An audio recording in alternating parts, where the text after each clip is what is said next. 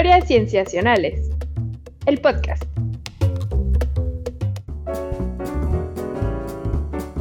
Bienvenidos a Historias Cienciacionales. Una vez más, estamos grabando para ustedes para traerles un tema en ciencia que nos ha interesado mucho, nos ha fascinado y queremos platicar de él largo y tendido. Yo estoy muy contento de saludarles, me llamo Víctor Hernández y también muy contento de saludar a mis amigos, comenzando por Sofía Flores. Hola Sof. Hola Vic, ¿cómo estás? Bien, gracias. Aquí interesado en este tema eh, porque, porque pues, no sé nada, pero saldremos sabiendo un poco. Sí, no, bueno, en general eso es lo padre de estas cuestiones de, de ciencia, ¿no? Aprender y enterarse y Sí, y descubrir lo interesante que es, que seguro también le ha parecido así a nuestro querido Rodrigo Pacheco. Hola, Pach. Hola, hola, Víctor. Hola, Sofía. Qué gusto platicar con ustedes y también platicarles a ustedes que nos están escuchando. Siempre es muy bonito pensar que ustedes disfrutan este podcast tanto como nosotros hacerlo. Y pues está interesante lo que veremos hoy. Eh, estaba escuchando lo que decías, Vic, de llevarnos un pequeño aprendizaje que incluso si no se llevan y nomás están escuchando y dicen, wow, qué loco, también se vale y está increíble, que a mí me pasa frecuentemente. Sí, totalmente. No, bueno, claro, porque digamos, tratamos de meternos en temas de ciencia variados, no solamente de los que conocemos, y pues eh, tal vez no de todos salgamos victoriosos, pero por lo menos lo intentamos. Ahora, em, antes de que Sof nos platique quién es el invitado que tenemos y, que, digamos, introduzcamos la entrevista como tal, yo quiero recordarles a las personas que nos están escuchando que eh, tenemos nuestro Patreon en patreon.com diagonal cienciacionales, que es una manera de apoyarnos. La primerísima manera es, por supuesto, escuchándonos y por eso les agradecemos enormemente. Otra manera es a través de patreon.com diagonal cienciacionales, donde podrán encontrar distintas recompensas por distintos montos de ayuda, entre las cuales están participar en nuestra comunidad en Discord donde pues subimos distintas cosas de los episodios o de algunas otras cosas que nos encontremos para platicar directamente. Así es como entonces podemos ir pasando a lo que viene, que Sof, ¿quién es quien estuvo con nosotros en esta entrevista? Bueno, más bien con ustedes, porque les tocó hacerla a ustedes. Sí, bueno, en esta entrevista contamos con la participación del doctor Freddy Jackson Poveda Cuevas. Él es investigador del Instituto de Física del Departamento de Física Cuántica y Fotónica y él se dedica, como ya nos lo explicará más adelante, al estudio de los gases degenerados y en realidad pues, mucho de lo que implica su metodología es llevar gases cuánticos a lo más cercano al cero absoluto cero de, absoluto de temperatura. Que bueno, también una cosa que aprendimos y que ya lo escucharán es que eso es físicamente imposible, llegar al cero absoluto, pero no por una cuestión técnica, sino por una cuestión pues teórica y, bueno, ya no de la realidad, digamos. spoilers, spoilers, Sofía. Sí, perdón, perdón. Entonces, pues más bien quédense, quédense a la explicación para que él sea el que nos diga por qué se puede llegar a bueno, él trabaja para acercarse lo más posible y de qué sucede allí en términos físicos, pero en realidad todo inicia, la charla inicia, desde qué demonios es un átomo, porque pues así como ya tuvimos nuestro episodio de especies en el que nos dimos cuenta de que los biólogos tenemos este problema en que no podemos todavía definir qué demonios es una especie, digamos que los físicos se enfrentan a una situación bastante similar con el átomo. Y aunque si le preguntas a un físico qué es un átomo, pues sí te puede dar una definición formal de lo que es un átomo, pues también hay muchos modelos, entonces todo dependerá más bien del modelo al que se estén refiriendo para hablar del átomo. Entonces, también eso resulta muy interesante, un poco muy parecido en biología. Fantástico. Bien, pues entonces con ese aperitivo pasemos al plato principal. Vamos para allá, amigos.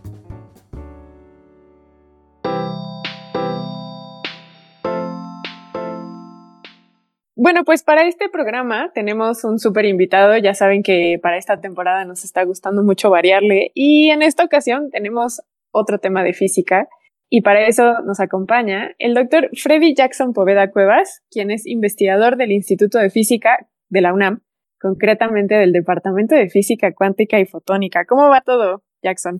Muy bien, muy bien. Muchas gracias por la invitación. No, gracias a ti por, por, por aceptar estar con nosotros. Y Patch, bueno, pues este es un tema que tanto a ti como a mí de entrada pues nos pone nerviosos, ¿no? Ay, nomás un poquito, porque se trata de física, eh, pero también siempre es muy emocionante platicar y hablar de estos temas que para mucha gente nos pueden llegar a parecer eh, extraños, extraterrestres, porque ah, lo son. son algunos conceptos fuera de esta tierra, pero también dentro de esta tierra se viven muchos de estos fenómenos y eso es creo que una de las cosas fascino, más bien todos los fenómenos de la física, ¿qué digo? La gravedad así tocando a mi puerta, quejándose. Pero también me da mucho gusto tenerte aquí, Freddy Jackson, eh, para platicar de tu trabajo. Sí, gracias. Sí, sí, sí. bueno, no he dicho la línea de investigación de Jackson. Y Jackson justamente, eh, bueno, concretamente se dedica a gases degenerados de Fermi y Bose, pero antes de llegar a eso vamos a empezar unos pasitos antes, que es justamente el área de investigación en la que está adscrito eh, Jackson, que es justamente la física atómica y la molecular. Y entonces, justamente entonces vamos a entrarle por ahí. Y lo primero, bueno, tú y yo, Jackson, hemos estado trabajando justamente con un producto de divulgación en otra cosa que tiene que ver con los átomos. Y algo que ha sido muy interesante de trabajar contigo es justamente lo que significan los átomos un poco llevándolo hacia la biología, pues los biólogos nos enfrentamos a que, y de hecho ya tuvimos un episodio de eso, que no sabemos definir concretamente o de una manera muy precisa qué demonios es una especie. Y más o menos el concepto del átomo eh, ha ido, bueno, no solo más o menos, sino concretamente ha ido cambiando en el tiempo y las explicaciones en torno a esta, a esta idea y a este concepto también. Entonces, la primera pregunta, y de ahí partiremos, que te voy a hacer es, ¿Qué es un átomo? Esto en el contexto de la descripción moderna, porque bueno, tenemos la clásica, pero también tenemos la cuántica. Entonces, cuéntanos qué, qué es un átomo. Bueno, pues a ver, pues ese como siempre es un problema, digamos, desde el punto de vista eh, clásico, ¿no? Que llamamos siempre, eh, digamos que es como el elemento más fundamental de la materia, ¿no? Y de hecho, pues tiene un nombre un poco, eh, digamos, eh, mal, ya, ya es un nombre, pues ya no corresponde con lo que realmente es, ¿no? O sea, átomo, como ustedes bien saben, significa indivisible, ¿no? Que no se puede romper. Pero en realidad, si ustedes eh, pues lo miran con un poco más de detalle, en realidad un átomo, en realidad cualquiera de los átomos, porque en realidad no solamente hay uno, ¿no? Hay un montón tenemos la tabla periódica, ¿no? Que nos dice cuántos hay, ¿cierto? En realidad es eh, justamente como la, la cantidad, eh, digamos, elementos, ¿no? Tenemos mm. Tres elementos que nos definen un átomo, que son un protón, bueno, los protones, los neutrones y los electrones. Si ustedes, eh, digamos, reúnen esos tres, esos esas tres partículas, ¿cierto? Esos tres elementos, es lo que nosotros llamamos los átomos, ¿no? Entonces, eh, dependiendo del número de electrones que yo tenga, pues tengo el átomo de hidrógeno, por ejemplo, que solamente tiene un electrón y un protón, o tengo el átomo de helio, que está compuesto por protones, neutrones, eh, dos protones, dos neutrones y dos electrones, ¿no? Entonces, eh, pues básicamente toda la tabla periódica es un arreglo justamente de electrones, protones y neutrones. Y eso es lo que hoy conocemos como el átomo. Eso es la definición de átomo. ¿Ok? Ok. Y eh, por otro lado, pues tenemos la descripción, ¿no? Punto de vista físico, ¿no? Recordemos que la física, pues estudia la naturaleza, ¿cierto? Con un lenguaje muy particular que es, son el lenguaje de las matemáticas, ¿no? No hay, no hay un mm. lenguaje más universal que, que el lenguaje de las matemáticas, ¿no? Y entonces, pues obviamente que para hacer una descripción de ese conjunto de átomos o de toda la, inclusive toda la tabla periódica, pues necesitamos definir las reglas matemáticas ¿no? que me permiten hacer una descripción concreta de qué es, ahora sí, este átomo y todo lo que yo pueda hablar de él, ¿no? Y entonces ahí entramos en el ámbito de lo que nosotros llamamos la mecánica cuántica, ¿cierto? Ahora, no, digamos, no podemos despegar el, el concepto de átomo eh, sin hablar de mecánica cuántica. O sea, no podemos hablar de ellos de manera independiente. Sí, sí, eso es más o menos lo que nosotros ahora entendemos como, como, como átomo. ¿Quieres que te dé otra respuesta más concreta? no, bueno, es que justamente algo que ha sido fascinante es ver cómo el modelo se ha transformado en el tiempo y, ha pasado de esta idea, pues primero el panque con, eh, pues con estas motitas de chocolate. ¿Quieres que lo haga súper resuma? No, no, no. No, no, estuvo muy bien la respuesta. O sea, es más bien, eh, o sea, nos diste esta idea generalizada de lo que es el átomo. Correcto, sí. Exactamente. Ahora que si había que hacer una descripción, ¿no? De, de con, mecánica cuántica. Ajá. Es lo que, eso es lo que realmente, eh, digamos, entra en conflicto con la, digamos, con la intuición de las personas, ¿no? Con la, con la intuición del común, ¿no? O sea, eso es, ese es el asunto, ¿no? Porque, pues cuando hablamos de conceptos de mecánica cuántica, pues primero que todo, pues la palabra ya cuántica es también una palabra un poco ya abusada, ¿no? Sí, que asusta un poco también, ¿no? Sí, sí, está, está muy, muy elaborado, ¿no? Ya la gente se imagina unas cosas demasiado complicadas. Incluso es como apellido de cosas fantásticas en historias de ciencia ficción, ¿no? Si, si no sabes cómo funciona, ponle el nombre cuántico a ese, aparato. De hecho, bueno, de hecho, uno de los más, eh, eh, ¿cómo se llama? De los de las ciencias, mm, digamos que no son ciencias, ¿no? sí, que han abusado bastante de esa palabra, usando, por ejemplo, medicina cuántica, cosas así. Claro. Que no tienen nada que ver con la cuántica en realidad. La mecánica cuántica, pues básicamente, pues es, es lo que nos permite hacer una descripción y, una, y predicciones, ¿no? De, de, de los fenómenos que ocurren a nivel microscópico.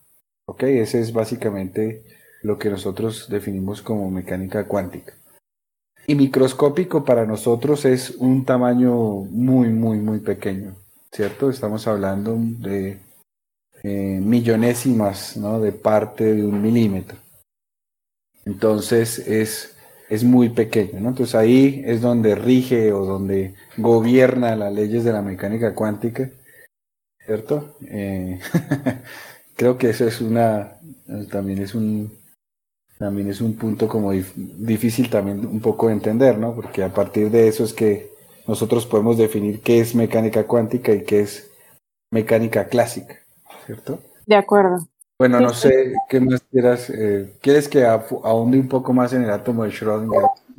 No, bueno, a mí me gustaría, ya que estás, eh, antes, hace un momentito nos dijiste que si te ibas de lleno a explicar un poco de la historia, y yo quisiera, no, no, tal vez no la historia, pero si es que, como comentas, la física atómica ha tenido esta transformación que lleva más o menos, pues, 100 años, más de 100 años. Ahorita, eh, si quieres, me corriges. Incluso yo diría que ya lleva más de 100 años, eh, al menos.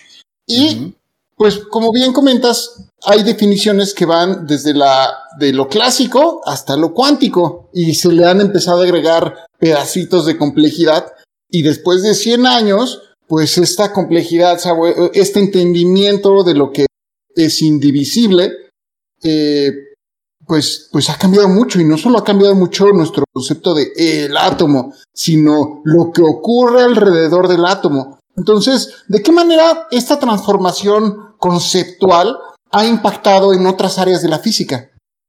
Eh, bueno, pues digamos que la teoría más... A ver, digamos que junto con la mecánica cuántica, en realidad, o sea, la mecánica cuántica, lo que nosotros llamamos mecánica cuántica, en realidad es una, es una, un formalismo, ¿no? Lo que llamamos una teoría, que nos sirve para hacer descripciones como ya dije, del mundo microscópico, ¿cierto? Eh, y junto con, con, la mecánica cuántica, pues eh, nació, digamos, también la física atómica, ¿ok?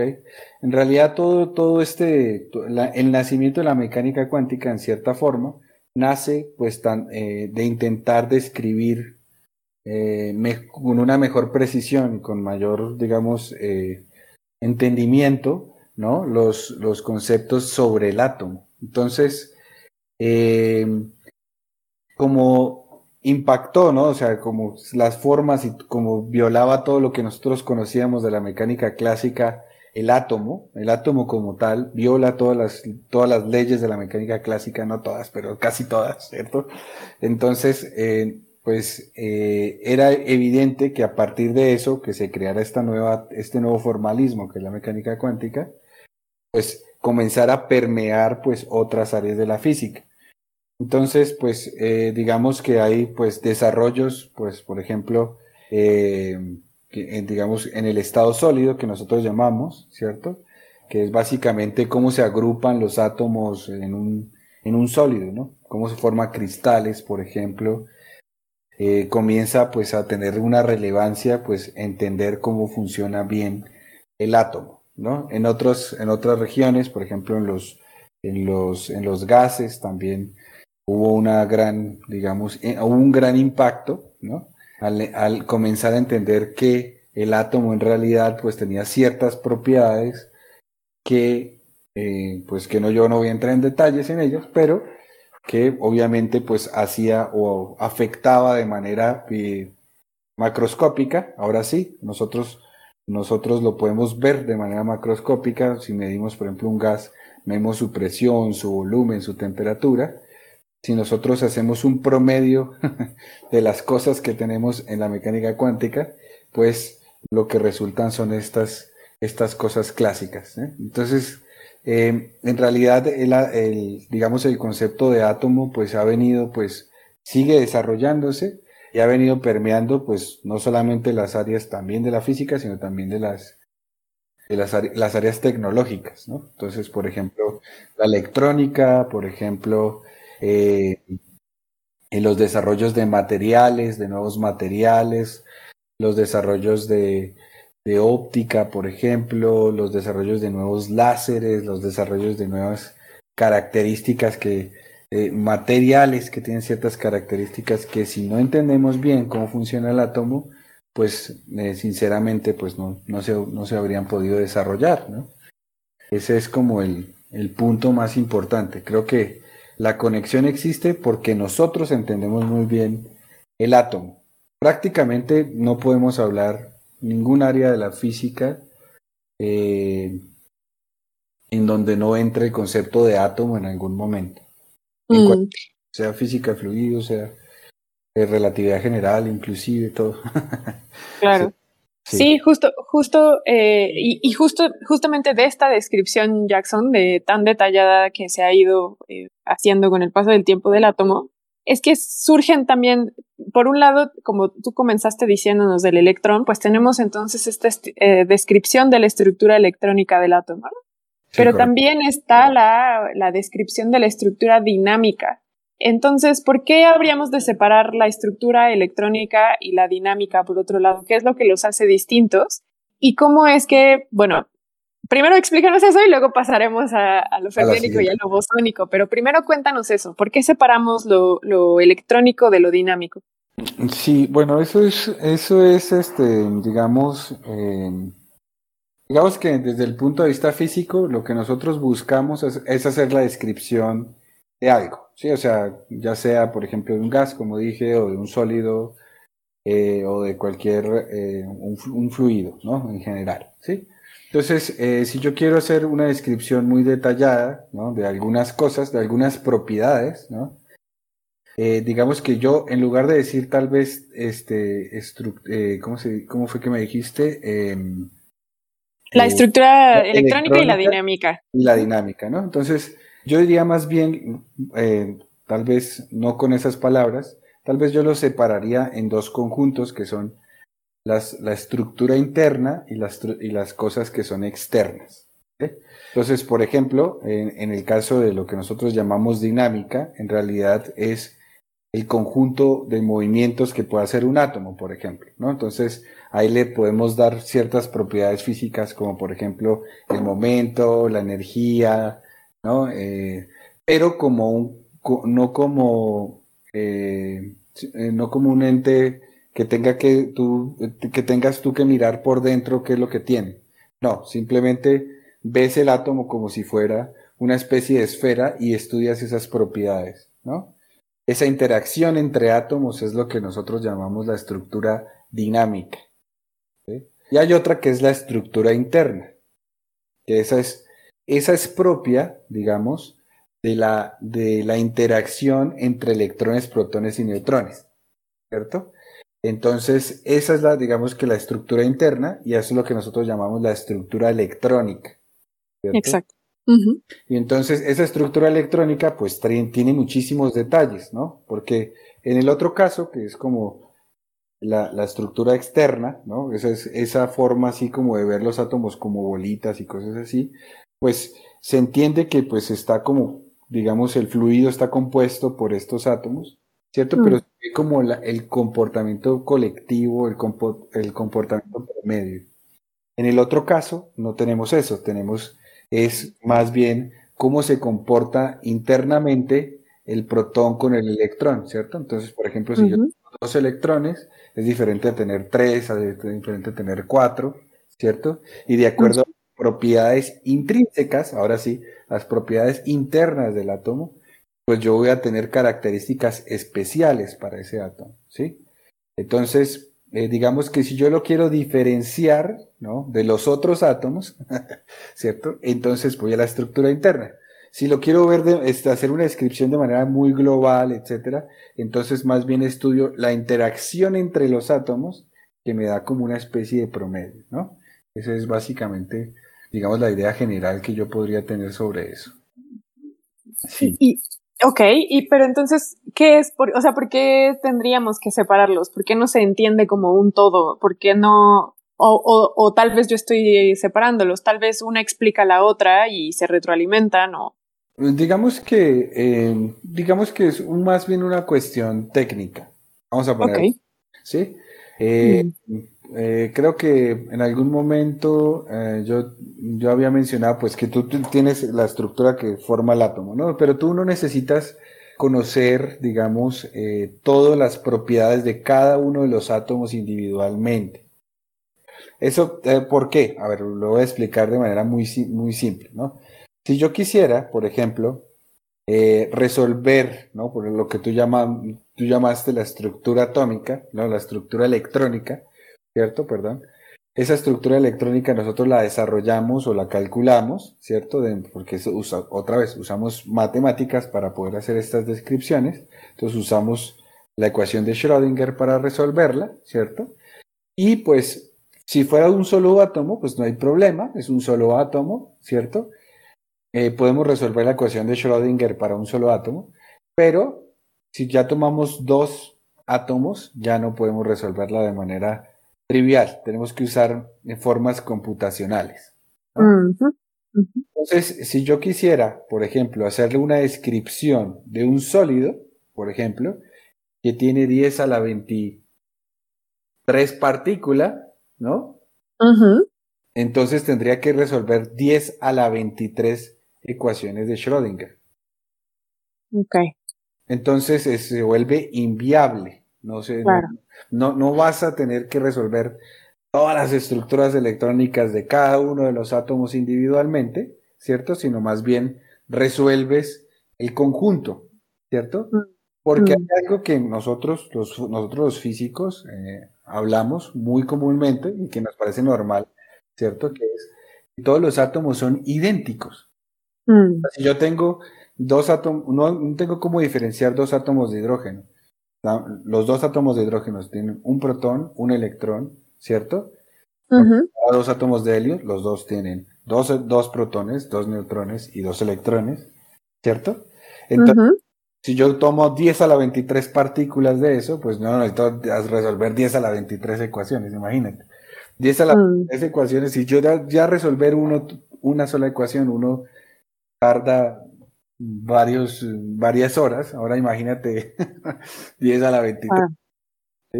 Entonces, por eso lo vemos de manera colectiva. ¿sí? Digamos que en general, eso sí, es que tú puedes ver las propiedades que, que hereda, ¿cierto? El sistema esas propiedades internas, ¿cierto? Como, como ya dije, las propiedades de la, de la estructura electrónica y eso, esas propiedades sí se heredan en la parte, digamos, cuando ya quiero hacer una descripción global del sistema. Mm, Esas, eso sí tiene una herencia y esa herencia, eh, digamos, tú la puedes medir. Eso es lo más importante también en física, que se pueda, ujú, si no se puede medir, no es física. claro. Y, y entonces, justamente de esto que nos dices, de, de los elementos, de que tienes, tendrías que hacer 10 a la 23 cálculos, etcétera, eso tiene que ver, y primero te he pedido que me contestes sí o no para ver si le entro con la pregunta que es, ¿eso tiene que ver con la estadística eh, bosónica? Eh, ah, bueno, eh, bueno, es una... ¿Sí o, ¿Sí o no? Sí, digamos que, s- digamos que sí y no. Ok, ok. Bueno, entonces es que justo esa, esa es la pregunta, porque te iba ¿Qué es luego a preguntar ¿Qué es un fermión, no? exactamente, o sea, que, conéctanos esto que estabas explicando, ¿no? Sobre, eh, sobre esto de la electrónica y la, la dinámica. Eh, conéctanoslo, por favor, con esto que te acabo de decir, que es justamente eh, la cuestión de la estadística bosónica con los sistemas fermiónicos, por favor. Sí, bueno, entonces, pues, aparte, ¿no? De que nosotros tenemos átomos, ¿cierto? Este, pues, que ya dije, ¿no? Que están compuestos por neutrones, protones y electrones, ¿cierto? Como ya dije, el número de partículas ¿no? Que yo tenga, ¿cierto? Eh, en ese átomo es quien me define que eh, si es una estadística bosónica o una estadística fermiónica. ¿sí? Entonces, ¿qué es un bosón? Primero que todo, ¿no? Un bosón es, es un tipo de partícula, ¿cierto? Que me permite eh, eh, tener una propiedad, ¿cierto? Eh, que nosotros la llamamos una propiedad física, ¿cierto? Que se llama el spin, ¿no? El famoso spin, yo estoy seguro que mucha gente lo ha visto, ¿cierto? Lo ha escuchado. El Sí, está en el imaginario. Todos hemos imaginario, todo el mundo hemos escuchado el spin, ¿no? Entonces, resulta que eh, esos spines, pues nosotros lo asociamos a un giro, ¿no? Así por eso se llama giro, ¿no? En, en inglés spin es giro, ¿no? En realidad no es un giro, sí, no está girando nada en realidad. Es una propiedad que tiene eh, estos, estos átomos, ¿cierto? Y entonces, eh, digamos que si yo a ese, a ese spin yo le doy eh, una propiedad, le asigno un número, por ejemplo, un número entero, 0, 1, 2, 3, 4, ¿cierto? A eso es lo que nosotros llamamos un bosón, ¿sí? Esos son los famosos bosones. ¿Y ¿Qué propiedades tienen? Pues tienen un montón de propiedades súper extrañas. Por ejemplo, si tú le bajas la temperatura a, ese, a esos bosones, ellos de repente van a ocupar el mínimo estado de energía y se convierte en un nuevo estado de la materia que lo llamamos condensa de Bose-Einstein. ¿Ok? Y por otro lado, ¿cierto? Tenemos los fermiones, ¿no? Los fermiones son otra familia, ¿cierto? Que no se parecen a los bosones, ¿cierto? Este, no, no comparten las mismas propiedades. Y, y- y como ya dije, el spin, ¿no? Que es el, quien me caracteriza ese, ese tipo de, de, de partículas, ¿no? Los fermiones, también, ¿cierto? Ellos tienen- les podemos asignar un número y ese número es un número semientero. Un número semientero es un medio, tres medios, cinco medios, siete medios, etcétera. ¿Ok? Y eh, contrario, digamos, a los, a los bosones, ¿cierto? que pueden ocupar el mismo estado de energía, los fermiones son completamente, eh, ellos no se quieren entre ellos, ¿no? No les gusta estar en el mismo estado y entonces forman otro tipo de, de- si, si les- se les baja la temperatura, forman otro tipo de estado de la materia que se llama un gas de Fermi. ¿Ok? Y pues esas, digamos, eh, desde el punto de vista estadístico, pues tienen comportamientos completamente distintos. Eso, a eso nos referimos con sistemas fermiónicos y bosónicos. Unos con, con spin entero, otros con spin semientero, ¿no? Entero para los bosones, semientero para los fermiones. Ok. Sí, eso es. Ahora, ¿Cómo interactúan entre bosones? Eso es una cosa muy rara, otra vez ya dije, ¿no? cuando le baja, especialmente cuando se baja la temperatura. Si yo no tuviera temperaturas bajas, en principio se, eh, no hay cómo distinguir fermiones y bosones, ¿cierto? Desde el punto de vista ahora sí clásico. Y no, no, no hay como, o sea, si yo tomo un gas, ¿no? Eh, digamos de fermiones y un gas de bosones a una temperatura muy alta, no hay cómo diferenciarlos. Eso es bastante complicado. ¿sí? Excepto eh, si se les bajo la temperatura, ahí sí. Pero de resto mm. no, no, no, puedo verlos. Dime. No, es que, es que justo te iba a preguntar entonces, eh, ¿cómo es que esto, eh, cómo es que el, el estudio entonces de, de, los electrones y tal nos lleva al entendimiento de los sistemas fermiónicos y de la estadística bosónica? O sea, ¿cómo esto que acabamos de, de explicar nos lleva a comprender esto que justo nos estás explicando, que son los fermiones y los bosones. Bueno, entonces, ya que tú tienes esos fermiones y bosones, en realidad quien define esta, estas propiedades son las, la, propia estructura electrónica, es la propia estructura interna, ¿cierto? Entonces, pues ahí ya está. O sea, si ya tienes, si ya, eh, digamos, tú hiciste el cálculo para un solo, un solo átomo, ¿no? Digamos, con, digamos, el átomo de hidrógeno, ¿cierto? Si tú consideras el spin del electrón y el spin del protón, ¿cierto? Eso me da un bosón. Mm. ¿Ok? Entonces, ese ya tengo una, digamos, una propiedad intrínseca que es, eh, que es bosónico, ¿sí? Ahora, ustedes saben eh, que los átomos, eh, hay como también pequeñas variaciones entre átomos, ¿cierto? Que nosotros llamamos isótopos, ¿cierto? Entonces, los isótopos son básicamente variaciones del número de neutrones en el átomo, ¿no? Entonces, el átomo de hidrógeno, ¿cierto? Si ustedes lo quieren poner, lo pueden llamar protio, porque solamente tiene un protón, ¿cierto? Pero cuando le agregas un neutrón, entonces en realidad pues tienes un protón y un neutrón en su núcleo, ¿cierto? Y eso forma un nuevo, un, nuevo isótopo del hidrógeno que se llama deuterio. ¿Sí? Y entonces, si ustedes toman ese deuterio y hacen un cálculo simple de cuántos, cuántos, eh, cuántas partículas tienen, tenemos tres partículas, todas con spin un medio, ¿cierto? Entonces, esa ese átomo, por ejemplo, es un fermión. Entonces, solamente al poner un neutrón más, esa partícula se convierte en un fermión. Si yo le agregara otro neutrón, por ejemplo, ¿cierto? Que en ese caso se convertiría en tritio, ¿cierto? Y en el tritio es un bosón otra vez. ¿Sí? Entonces, pues, ok, pues depende de las propiedades, digamos, eh, internas del sistema eh, eso es lo que me define básicamente este, el número, el número que, el, lo que nosotros decimos que es un bosón un fermión. Es el, número, es el número de neutrones y protones que tenga el átomo. ¿Ok? Y con, base en esto que nos, que nos estás explicando, eh, a mí me llama mucho la atención eh, tu campo de estudio, porque precisamente nos estás diciendo que, que hay que bajar las temperaturas, precisamente para poder entender y desenmarañar el misterio de lo que se, describir, poder describir lo que se está observando. Y una de las cosas más que me parecen más fascinantes de estos pequeños, eh, eh, eh, mm, ¿cómo decirlo?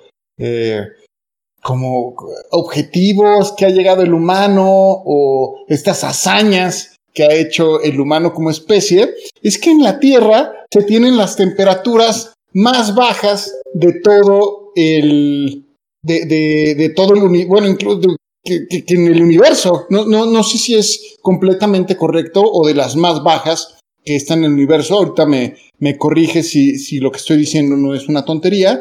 Y es que el estudio de estos átomos y el campo en el que te dedicas es que reducen muchísimo la temperatura para poder eh, estudiarlos y eso lo hacen a nivel de laboratorio. Me gustaría que nos contaras precisamente acerca de esta parte, eh, esta parte de tu chamba, porque tú, o sea, tú estudias isótopos de litio a temperaturas muy, muy, muy, muy bajas. Cuéntanos un poco más de esto. ¿Cómo, cómo logran, qué utilizan en primer lugar para llegar a estas temperaturas?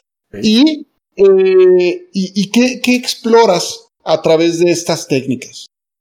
Sí, a ver, primero que todo, pues, este, digamos que los libros de texto de, hace un par de, años, no muchos, menos de 30 años, eh, tal vez 40, ¿sí?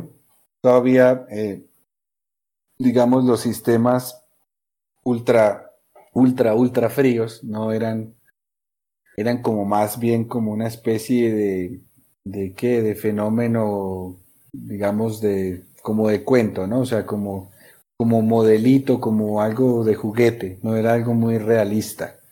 Porque las temperaturas que se, se hablaba, pues eran temperaturas muy, muy, muy bajas, ¿no?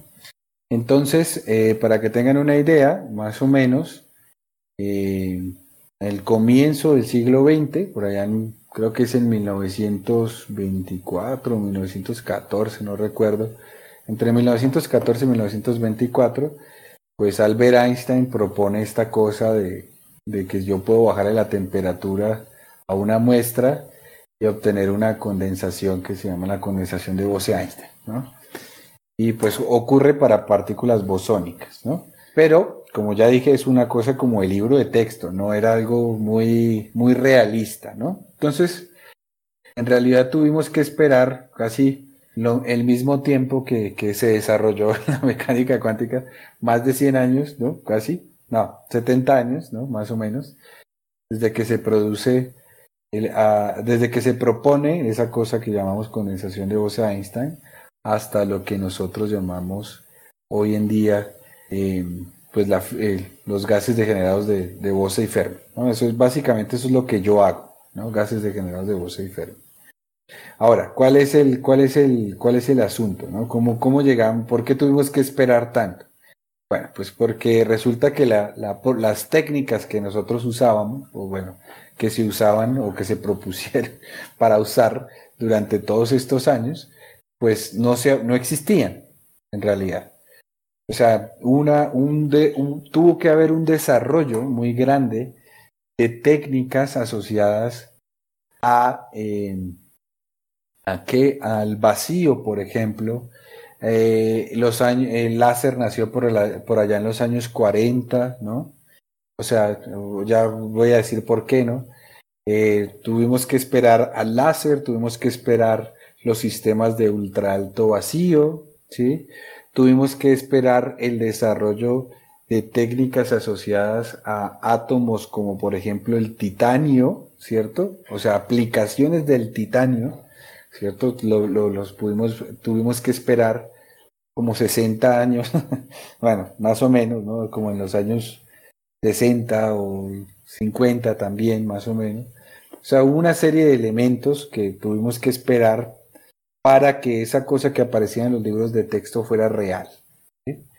Entonces, cuando estamos hablando de temperaturas en el universo, pues la gente piensa que usualmente lo asocia como al refri, ¿no?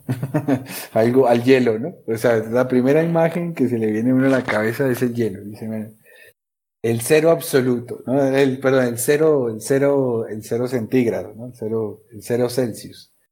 ¿Cierto? Que es cuando la temperatura de congelación del agua, ¿no? En realidad nosotros usamos otra escala que es la, escala Kelvin, ¿no? Esa escala Kelvin en realidad es la que nos sirve en física para poder definir en dónde está la temperatura más baja, ¿cierto?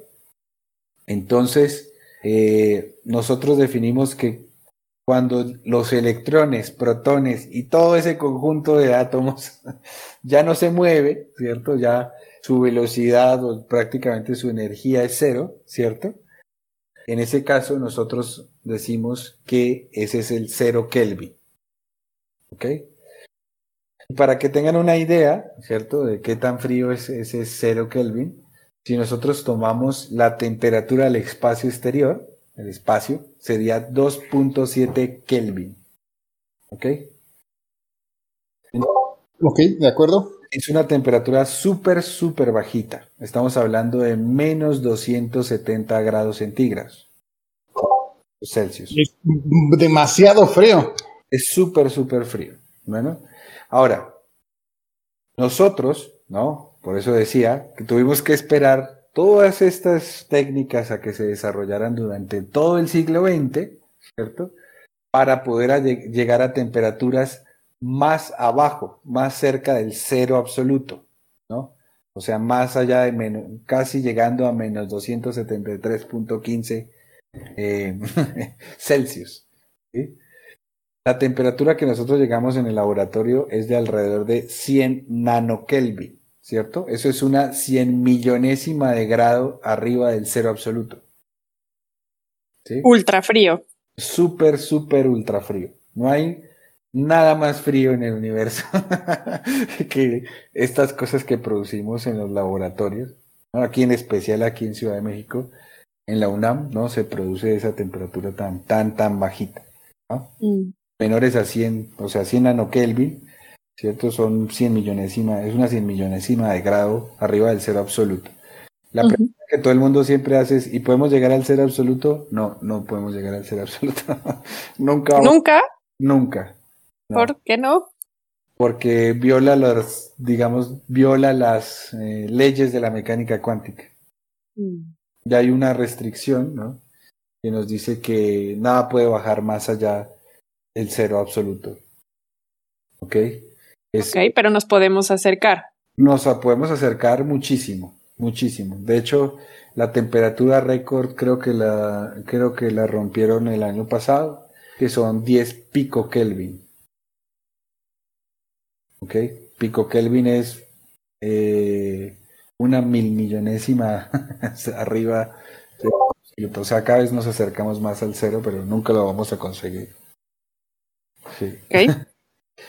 y, dime, No, no, es que justo te iba a decir, ustedes trabajan en esto y justo una de las, de las líneas con las que tú trabajas es los gases degenerados, que me imagino que tiene que ver con esto. Entonces, Cuéntanos justo, ¿qué, tiene que ver esta baja de temperatura con los gases degenerados? Sí, a ver, lo que pasa es que cuando, bueno, primero que todo, antes de comenzar a hablar de cualquier otra cosa, voy a decir cómo le hacemos para bajarle. La temperatura está allá.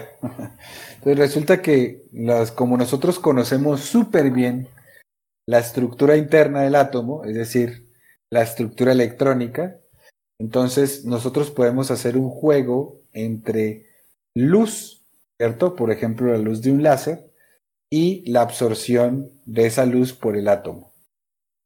¿Ok? Y entonces resulta que porque conocemos muy bien cómo funcionan los sistemas en física, ¿cierto? Podemos quitarle con, ese, con, esa, con esa luz, le podemos quitar energía al átomo.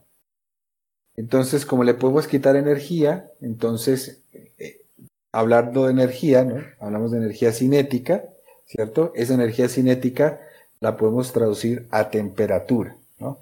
Entonces, si yo le bajo la energía cinética, le bajo la temperatura. Entonces, la primera técnica que nosotros usamos de enfriamiento se llama enfriamiento láser. Es usar un láser, un campo magnético, para bajarle la temperatura a los átomos. ¿Ok? Y una vez que ustedes hacemos muchas técnicas de enfriamiento, simplemente usando luz y, y los propios átomos, pues llega un punto en donde se manifiesta lo que acabé, bueno, lo que hablé hace un rato, ¿no? Se manifiesta que son o bosones o son fermiones, ¿cierto? Y una de las características, digamos, de cuando se le baja la temperatura a estas muestras es que se aparece la famosa condensación de Bose-Einstein, ¿no? Que es que cuando todos los bosones, ¿cierto? O sea, todos los átomos ocupan el mismo estado de energía. El mismo, el mismo estado. Y eso tiene unas consecuencias muy interesantes, porque resulta que a esa temperatura, la mecánica cuántica, a pesar de que es un gas, digamos, con un cierto tamaño, desde el orden de las, de las centenas de micras, manifiesta todas las propiedades de la mecánica cuántica. Y por eso es tan importante tener gases degenerados de, de Bose y de Fermi, porque, bueno, el gas de Fermi, pues básicamente la diferencia entre los dos es que la forma en que se acomodan, ¿no?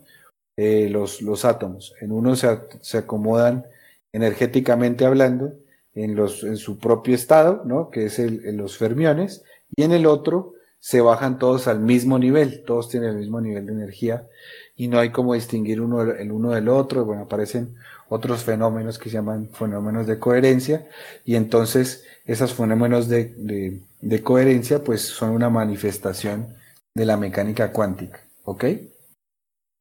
Y creo que eso es lo que hace todo diferente, ¿cierto? Estamos estudiando sistemas que ustedes pueden resolver ópticamente, ¿cierto? 100 micras, pues para quien no lo sepa, pues un cabello más o menos es de ese tamaño, 100 micras, ¿sí?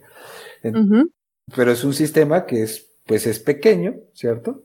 Pero que tiene todas las propiedades que yo podría tener en, eh, en un átomo, que no, creo que no, no he dicho qué tamaño tiene un átomo, pero es, eh, pues, ¿sabes más o menos qué tamaño tiene un átomo? Creo que, creo que no. ¿No? No, no, no. Eso es 10 a la menos, es 10 a la menos 10 metros. O sea, sería agarrar el, el milímetro y dividirlo como un millón de veces más. No, bueno. Es chiquitiquitico, ¿cierto? Mm. Como estamos hablando de esas escalas en donde se manifiesta la mecánica cuántica, pues es difícil estudiar esas escalas tan pequeñitas. Entonces, tener un sistema como el que nosotros tenemos en el laboratorio, ¿cierto? Entonces, es un sistema que nos permite estudiar de manera macroscópica, ¿cierto? Ahora sí, de manera colectiva, ¿cierto? Lo que tú llamabas, la dinámica, ¿cierto? Tienes el conjunto de átomos, todos en el mismo estado cuántico, para poder estudiar, pues, todas las propiedades de la mecánica cuántica, ¿no? Por ejemplo, no sé si han escuchado el tunelamiento, ¿no? No, yo no estoy familiarizado. Yo sí, pero mejor cuéntanos. ya, está. Este, no, pues a ver, pues la, el tunelamiento es una, un fenómeno típico de la mecánica cuántica que está asociado a que la mecánica cuántica tiene otras leyes, ¿no? Otras, otras propiedades, ¿cierto? Que no se manifiestan de manera clásica. El efecto túnel, por ejemplo, y en particular, ¿no?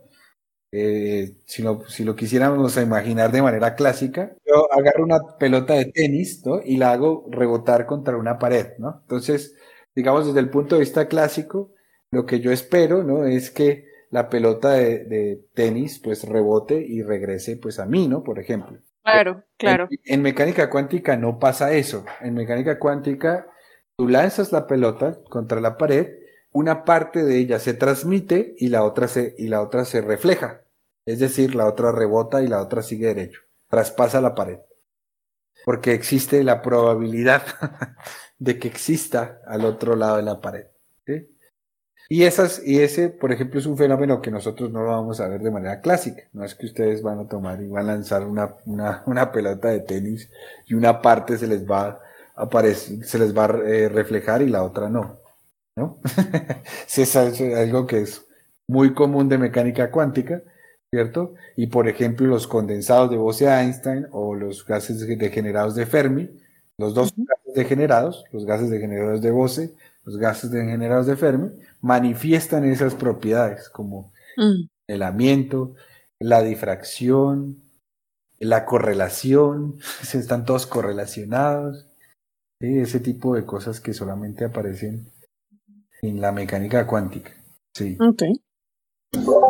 Oye, y ya que estamos hablando, ya que nos estamos metiendo un poco de lleno en los detalles, y un tanto para ir cerrando esta conversación en donde nos has contado de estas propiedades y estas eh, pequeñas detalles que se han ido construyendo a través de muchísimo tiempo hasta formar, pues, avances tecnológicos de los cuales disfrutamos hoy en día.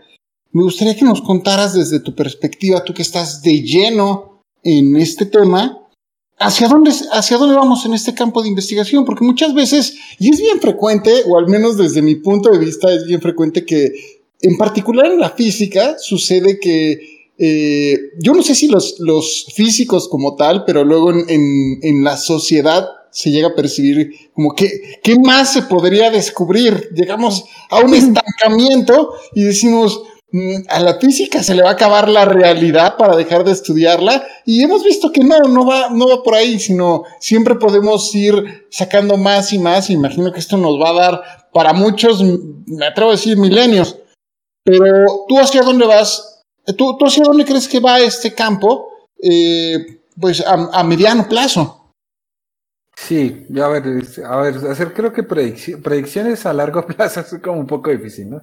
Eh, a mediano plazo, yo creo que pues hay varias, esta área pues como, como ya dije, ha resultado pues como muy fructífera en el sentido que pues podemos estudiar muchos fenómenos de mecánica cuántica. Entonces digamos que lo que está buscando ahorita la gente en general, todas estas áreas, es estudiar fenómenos que, eh, que, no se pueden, que no se pueden estudiar de manera, eh, digamos, computacional o de manera eh, realista, ¿no? Sino más bien, pues usar este, este sistema como si fuera un simulador. ¿no? Entonces, lo que está creciendo en esta área, en esta área de gases cuánticos degenerados y todos estos gases ultrafríos que nos llamamos nosotros, es eh, que se están usando como plataformas de simulación. Simulamos otros sistemas que, que no entendamos. Hay muchos sistemas, aunque, aunque la gente gana, ya está todo hecho, en realidad es así. Hay muchos sistemas en física, en especial muchos relacionados con Ah, eh, con el área de mecánica cuántica que continúan completamente abiertos. No se sabe, por ejemplo, por qué dos quarks se pegan y quedan ahí pegados para siempre y no solamente los puedo despegar de manera sintótica. Eh, no, no, entendemos cómo funciona la superconductividad, que no sé si ya en algún momento han hablado de eso. No sabemos cómo funciona la superfluidez no sabemos cómo funciona. Hay un montón de sistemas que continuamos estudiando porque pues tienen propiedades muy interesantes, aplicaciones futuras muy interesantes, pero que seguimos sin entender, ¿no? Mm. Eh, eh, ¿qué, qué, cuál es el, la, digamos, la, el punto de toda esta área? Pues que nosotros queremos saber cómo funciona, pues para poderlo manipular, ¿no? Entonces, Hace 100 años no se conocía nada de la estructura electrónica del átomo. Hoy en día lo podemos manipular de manera individual. O sea, estamos tan, tan, eh, digamos, tan, tan impresionantemente, este, ¿cómo se dice?, detallistas y tan avanzados en, el campo de la ciencia que podemos manipular un solo átomo, uno solo. O sea, imagínense el nivel de precisión que nosotros tenemos hoy en día para mover un solo átomo del lugar en una red. Podemos atrapar el átomo en un solo lugar, ¿no? Y, y estudiarlo. Eso es una cosa que, que hace 100 años, o hace, inclusive hace 50 años, era casi imposible de imaginarse y también mucho producto de que ha cambiado lo que entendemos por el átomo, ¿no? O sea, regresando a esta pregunta inicial con la que comenzamos la charla. Exacto, entonces tal vez ahorita, pues, tal vez no podamos decir exactamente para dónde va el área, ¿cierto? Pero si comenzamos a entender qué es lo que nosotros exactamente tenemos en el laboratorio, ¿cierto? Si comenzamos a entender estas cosas, pues seguramente van a aparecer más ramas y hasta de pronto aparece otra nueva área completamente distinta de la física. Eso no podemos predecir, ¿no? Pero, pero a lo mejor si entendemos algo, eh, tal vez estemos cambiando también un paradigma completamente, o sea, que tal vez haya que reformular algo, ¿sí? La mecánica cuántica, no lo sé, pero eso es algo que pues tiene, pues eh, hay evidencias que tal vez haya, haya que cambiar algunas cosas, ¿no? Suena prometedor. Pues nos dejas este un poco también ya resueltos en muchas dudas y, Confuso. y sin duda confuso.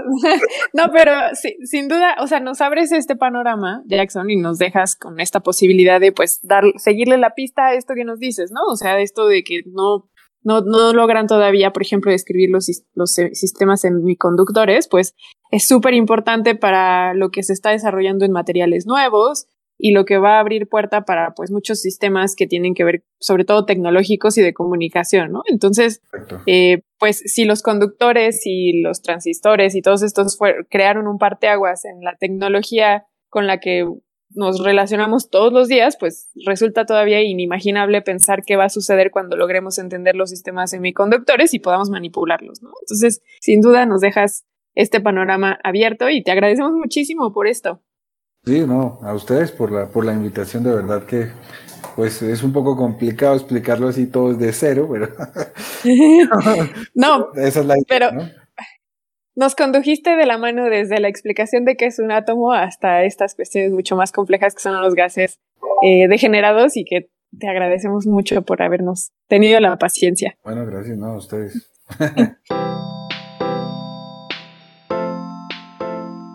Buenísimo, pues esta fue entonces la entrevista. Yo considero que sí salimos victoriosos de este tema. Eh, les agradecemos mucho por habernos escuchado y saben que si quieren mandarnos algún comentario, alguna pregunta, alguna propuesta, lo pueden hacer en nuestras redes sociales, métodos de contacto, que cuáles son, Sof. Nos pueden encontrar eh, vía correo electrónico en historiascienciacionales.gmail.com. Ahí nos pueden contactar también, no nada más encontrarnos, sino también contactarnos.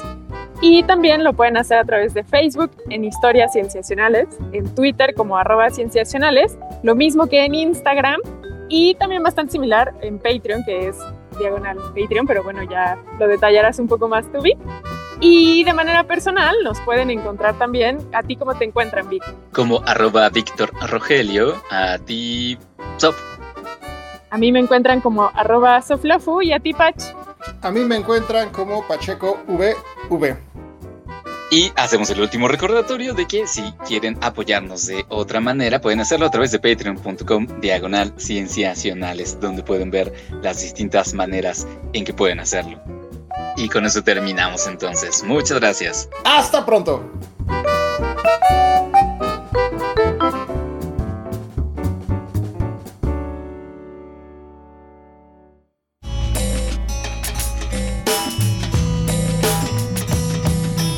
Estamos ya en la parte final y nos gusta quedarnos con los investigadores invitados para justamente poder conocer un poco más de ellos. Entonces, Jackson, muchas gracias por haber aceptado quedarte con nosotros.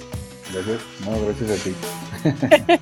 Empecemos con la primera pregunta que es de tu investigación. ¿Cuál es el aspecto que más disfruta? Este, bueno, a mí me gusta mucho, eh, digamos en general, me gusta mucho, pues, digamos, entender cosas. Entonces creo que esta área eh, me ha facilitado, pues, entender cosas que yo ni por mi cabeza en mi vida me hubiera imaginado. Y, y, y algo que también me gusta de esta área es que es como muy diversa. Entonces, toca muchas áreas de la física, ¿no? Entonces, eh, pues ya hablamos un poco, ¿no? De cuántica, habla de física estadística, habla de termodinámica, cosas que no hablamos, ¿no? Pero mecánica Mm. clásica, electromagnetismo, óptica, es, reúne muchísimas cosas en un solo, en un solo lugar, ¿no? En un solo experimento.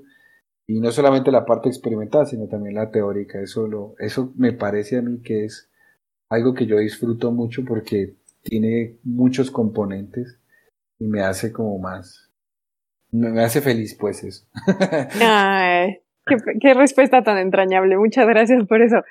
Pase- pasemos a la siguiente y es también en tu área de investigación. ¿De qué cosa estás seguro que es verdad, pero todavía no hay suficiente evidencia para confirmarlo? Uf, no, pues, eh, digamos que, digamos que más que, más que, digamos como, en, en mi, en mi campo en particular hay una, la gran pregunta que, que, bueno, hay dos preguntas que son muy grandes. Eh, la primera pregunta es un poco más, más, voy a comenzar por la más difícil, que es la superfluidad, ¿cierto? Ese, ese es, creo o sea, ya vimos cómo, cómo comporta la superfluidez, tenemos todas las evidencias ahí en la cara. O sea, podemos hacer todo lo que queramos con la superfluidez. Eh, la hemos usado para poder estudiar otras cosas, pero seguimos sin entender cuál es el origen de la superfluidez. Eso es algo que pues continúa siendo una pregunta abierta. Y me parece que pues estamos ahí, pero no sabemos exactamente en qué momento la podamos resolver. Y otra cosa que es un poco interesante, ¿cierto? Es una pregunta que en realidad pues una pregunta de la física, ¿sí? es eh, cómo ocurre la condensación de Bose-Einstein, ¿no? Entonces, pues ya creo que había mencionado, tú tomas los bosones, les bajas la temperatura, ellos ocupan el mismo nivel de energía y eso se le llama un condensado de Bose-Einstein. La pregunta es, ¿qué pasa cuando yo le pongo interacciones a esos átomos? Entonces, los átomos interactúan entre ellos y pues se manifiesta la condensación de Bose-Einstein. En ese sistema general, aunque no lo creas, no existe una teoría que nos diga exactamente cómo es, cómo ocurre. En realidad la parte experimental, pues ya lo hemos demostrado cientos de veces, millones de veces, que sí hay un condensado de Bose-Einstein. La pregunta es, ¿por qué se manifiesta el condensado de Bose-Einstein? Eso sigue abierto. Esos son como dos preguntas que me parece que son fundamentales y que si y seguimos ahí pues, esperando al, al nuevo Einstein que nos diga ese. sí. Y, bueno, sé que con la primera me dijiste que no sabes cuándo vamos a encontrarlo, pero ¿tú crees, pasando a la tercera pregunta, que esos van a ser los próximos grandes hallazgos en tu área? Yo creo que es difícil saber qué, qué es considerado un gran hallazgo. ¿cierto? Ok. Pero tal vez eh, lo que sí podría decirte es un, lo, lo, que sí va a producir, digamos, es que si yo, por ejemplo, consigo entender la superfluidez, ¿no? El, mismo mecanismo con el que yo, casi todo el mundo está hablando de eso, ¿no? Con el mismo mecanismo que yo entiendo la superfluidez, es el mismo mecanismo físico, o es un análogo muy fuerte, la superconductividad. La superconductividad es súper importante para el desarrollo de materiales, ¿no? O sea, tener una computadora superconductora significa que es una computadora sin disipación, o sea, no se calentaría nunca, etcétera. Y eso pues trae muchísimas, muchísimas cosas. Entonces, otra vez, el gran hallazgo sería entender el mecanismo de superfluidez para poder entender el mecanismo de superconductividad que están subconectados. De acuerdo. Entendido. Pasemos a la siguiente pregunta y probablemente esté conectada con las dos anteriores y es, si tú tuvieras un acceso a una cantidad ilimitada de recursos, recursos en el amplio sentido de la palabra, ¿qué proyecto de investigación harías? Uy, bueno, en realidad, pues eh, a mí siempre me han gustado otros, otro tipo de sistemas, ¿cierto?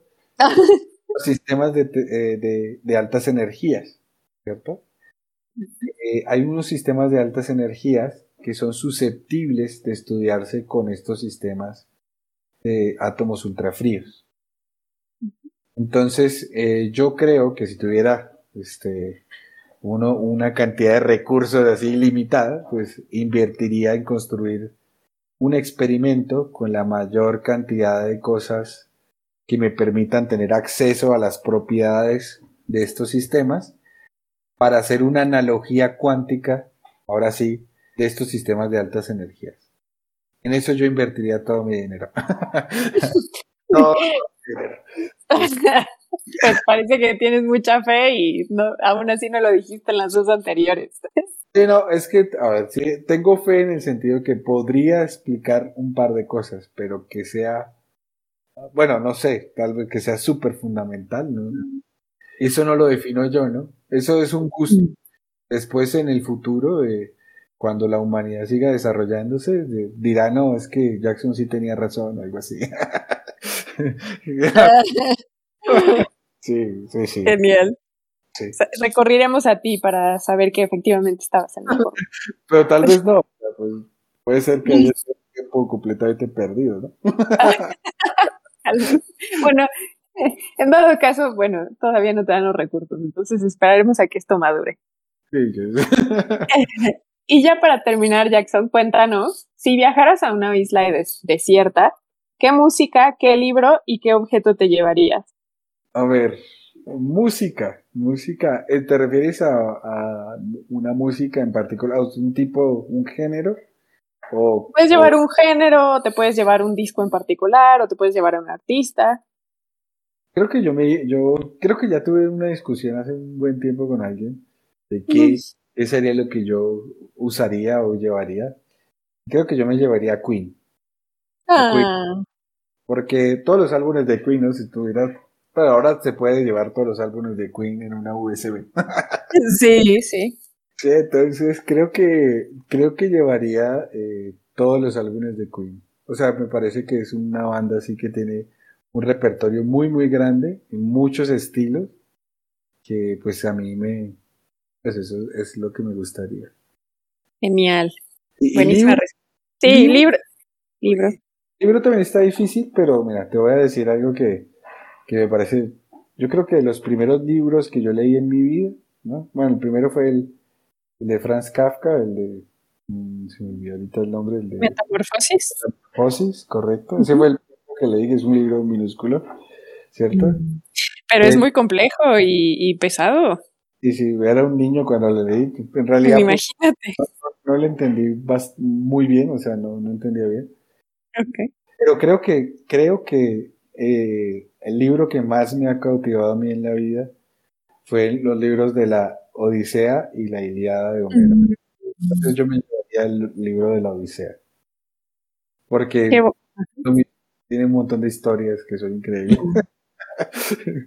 Qué gran respuesta. me permitiría fantasear. Y te permitiría un poco también no sentirte tan solo en esa isla desierta, ¿no? Con tanta aventura. Una aventura así, correcto. Y finalmente, ¿qué objeto te llevarías? Ish, me está difícil, ¿sabes? Porque creo que no, nunca he pensado en qué objeto. Eh. Nunca, nunca lo he pensado. Mm, tal vez lo que me llevaría sería, no sé si podría llevarme dos objetos, pero al A menos una, una libreta y, y, y un lápiz o algo así. Clásica respuesta de físico. Sí, sí, creo que sería como lo. Creo que no haría física, ¿no? No sé. No, no. Ah. Tal vez extendería el libro de Homero. Con Genial. Algo Con tus propias historias. Historias, sí. Que, que, que dicho sea de paso, no te faltan tampoco. Ahora, ahí voy a tener bastante para, para pensar.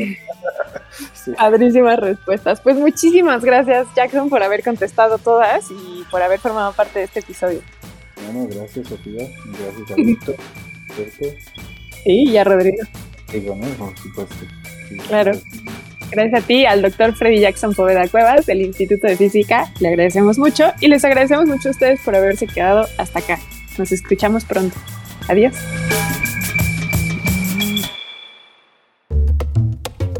Esto fue Historias Cienciacionales.